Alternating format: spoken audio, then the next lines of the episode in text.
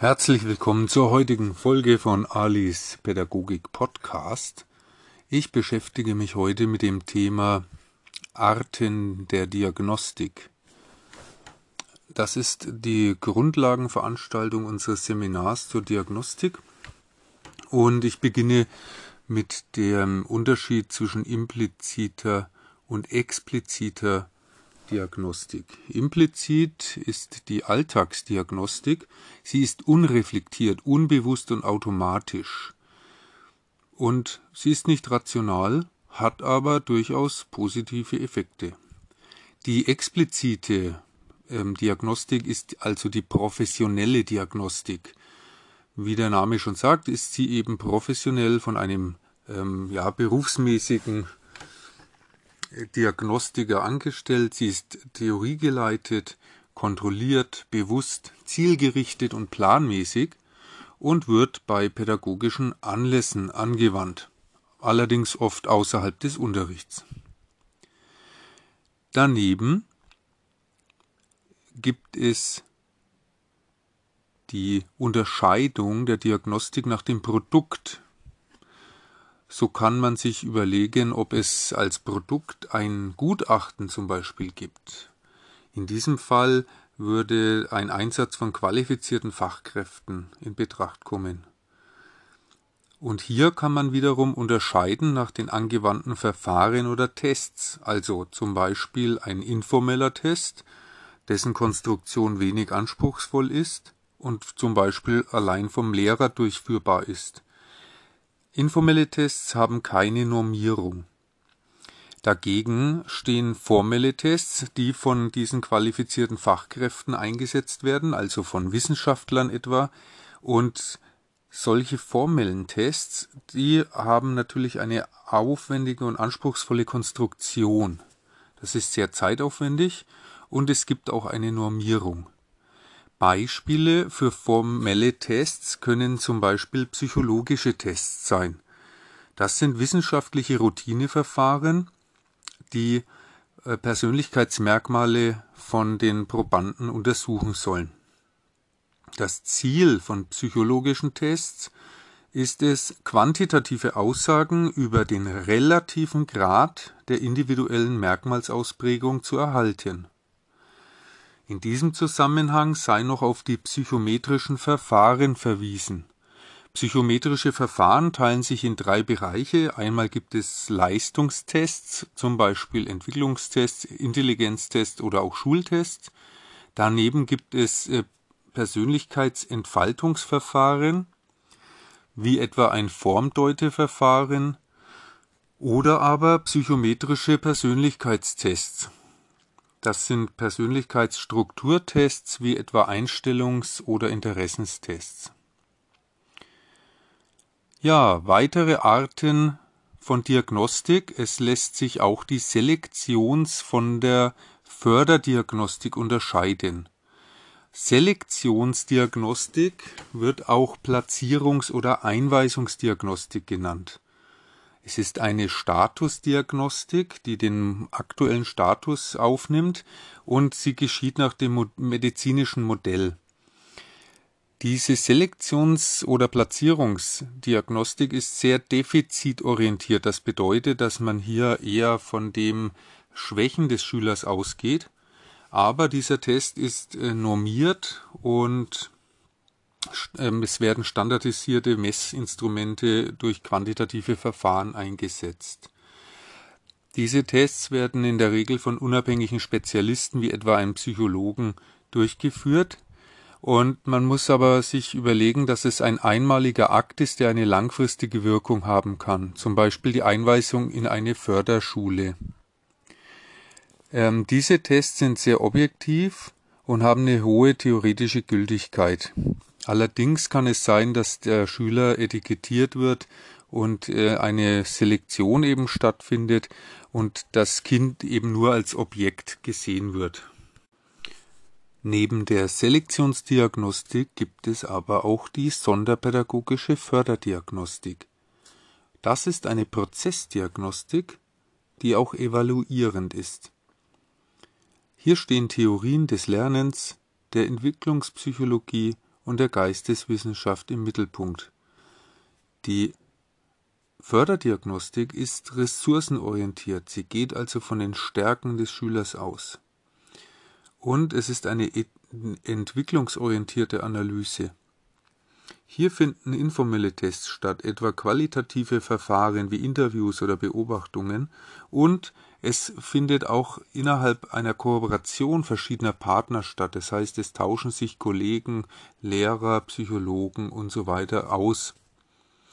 Es hat eine kurzfristige Perspektive und die Förderdiagnostik ähm, vermittelt eine subjektive Gültigkeit. Es kann natürlich sein, dass es zu Verfälschungen durch Wahrnehmungsmechanismen kommt.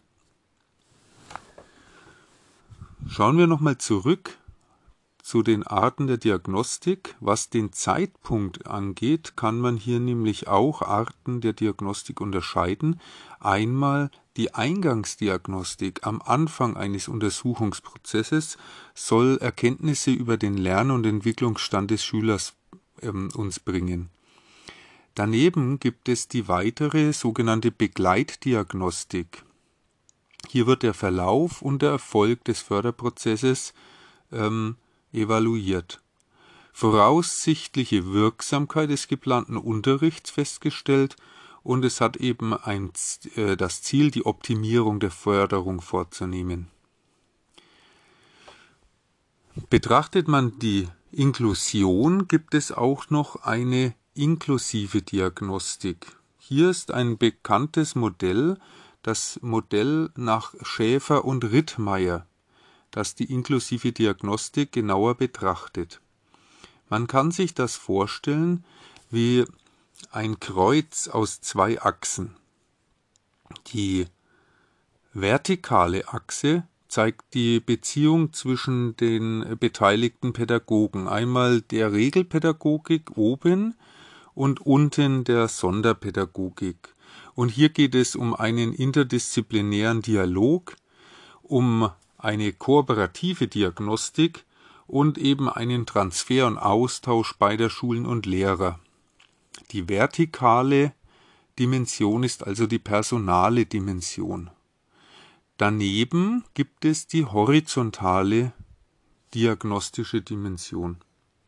Hier kommt es zu einem synthetischen Ansatz von einerseits qualitativer Diagnostik und andererseits quantitativer Diagnostik. Qualitative Diagnostik beschreibt den Lernstand, es kommen hier informelle Diagnostik äh, zum Tragen, wie zum Beispiel Beobachtungen oder aber auch Gespräche. Die Quantiti äh, quantitative Diagnostik wiederum bezieht die Noten der Schüler mit ein oder eben auch die Testergebnisse von standardisierten Testverfahren. Dieser synthetische Ansatz nimmt beide Informationen und macht daraus einen Förderplan. Das meint also materiale oder inhaltsbezogene Aspekte und ähm, die Förderplanung soll natürlich auch formale oder funktionsbedingte Aspekte berücksichtigen.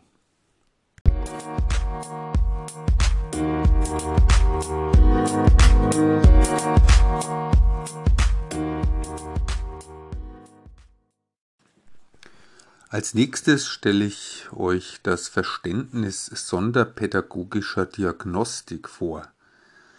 Nach Bunschu ist sonderpädagogische Diagnostik ähm, die Gesamtheit, er nennt es auch das Insgesamt aller Erkenntnisbemühungen im Dienste heilpädagogischer Herausforderungen, heilpädagogischer Prozesse und Entscheidungen. Es ist primär auf den Einzelfall fokussiert und ähm, diese Diagnostik findet unter Einbezug der Umfeldbedingungen statt. Sowohl positive als auch negative Umfeldbedingungen spielen hier eine Rolle. Es sind verschiedene Methoden aus der ähm, psychologischen Diagnostik entnommen, aber die sonderpädagogische Diagnostik ist eine eigenständige Disziplin mit speziellen Aufgaben, mit speziellen herausfordernden Handlungsfeldern und auch mit speziellen Zielen. Man kann sagen, dass die sonderpädagogische Diagnostik eine verstehende Diagnostik ist. Hier geht es um den Einbezug der Innen- und Außenperspektive, also dem Bewusstsein. Weiterhin ähm, geht es um das Verstehen des Denken und Handelns des Menschen, um daraus auch Fördermaßnahmen abzuleiten. Und es geht bei der sonderpädagogischen Diagnostik um den Zugang zur inneren Realität. Das schafft man durch einen Wechsel der Perspektive, durch ein Erkennen von Sinnstrukturen individuellen Handelns, durch eine Welt- und Selbstsicht des Subjekts und dazu muss man sich in die psychische Situation des Probanden einfühlen. Welche Tätigkeiten gehören denn zur sonderpädagogischen Diagnostik? Die sonderpädagogische Diagnostik umfasst sehr viele Tätigkeiten. Einmal geht es darum zu ermitteln, welche Voraussetzungen und Bedingungen ähm, eigentlich vorliegen. Und zwar bezogen auf planmäßige Lehr- und Lernprozesse. Ähm, es bezieht sich hier immer auch auf den einzelnen Schüler. Weiteren, weitere Tätigkeit ist das Analysieren von Lernprozessen bzw. von gestörten Lernprozessen. Als Ziele der sonderpädagogischen Diagnostik können individuelles Lernen ähm, verbessert werden. Also wie kann das individuelle Lernen verbessert werden, ist ein Ziel. Das andere Ziel ist, das Verhalten positiv zu beeinflussen. Man betrachtet alle Tätigkeiten immer im Kontext ähm, der gesamtgesellschaftlichen Verantwortung. Und eine Tätigkeit ist natürlich auch die Zuweisung. Ähm, das bedeutet also, dass man dem Schüler individuelle Förderprogramme zukommen lässt und Fördermaßnahmen. Und es werden auch Lernergebnisse festgestellt. Zum Abschluss muss noch gesagt werden, dass die sonderpädagogische Diagnostik in einem Spannungsfeld zwischen einem Innenkreis, also darunter sind Methoden, Anwendungen und Grundlagen gemeint, und den Rahmenbedingungen steht. Die Rahmenbedingungen bilden die sozialen, technischen, wirtschaftlichen und kulturellen Rahmenbedingungen, die auf die jeweilige diagnostische Situation wirken.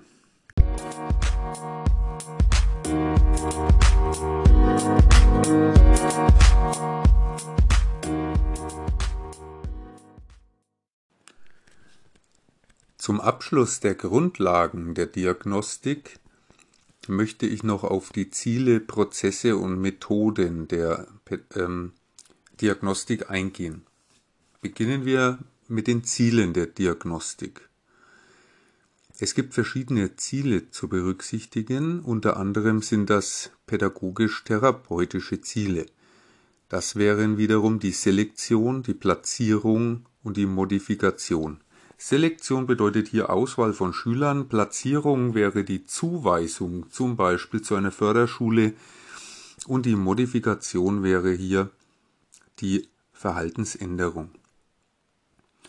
Weitere Ziele der Diagnostik ist äh, zum einen zu nennen die Deskription, also die Beschreibung des Zustands, die Äthiologie, also die Ursachenforschung, ähm, warum ist eine Situation so, warum ist der Schüler lernschwach beispielsweise, die Klassifikation, das heißt also die Zuweisung von ähm, einem Krankheitsbild, wenn man so will, beispielsweise ADHS, die Prognose, also eine Zukunftsprognose, wie wird wohl das ähm, Verhalten sich verändern? Und am Ende immer auch die Evaluation. Nach Montada sind hier sechs Leitfragen zu nennen. Ausgehend von der Frage, was ist und der Frage, wie es geworden ist, ähm, ist das Ganze dann zukünftig gerichtet auf die Frage, was wird und was sollte werden, wie kann man die Ziele erreichen und am Ende Evolu äh, zur Evaluation die Frage, was ist geworden. Als nächstes kann man den Prozess der Diagnose sich anschauen. Hier gibt es ein Ablaufmodell des diagnostischen Prozesses. Zunächst braucht man einen Anlass. Es kommt als äh, weiteres die Fragestellung und eine Hypotheken, eine, äh, eine Hypothesen, Entschuldigung, eine Hypothesenaufstellung, und zwar eine Feststellungshypothese, liegt das Problem eigentlich vor und eine Erklärungshypothese, wie ist das Problem zustande gekommen. Als vierten Schritt in diesem Ablaufmodell des diagnostischen Prozesses ist die Methodenauswahl zu nennen. Hier geht es um Gespräche, Beobachtungen und Tests. Fünftens ist die Hypothesenüberprüfung zu nennen und sechstens das diagnostische Urteil. Beispielsweise ein Gutachten wird erstellt und eine Förderung erfolgt. Und am Ende folgt wieder die Evaluation des Prozesses und der Maßnahmen. Schauen wir uns im nächsten Schritt die Methoden der Diagnostik an.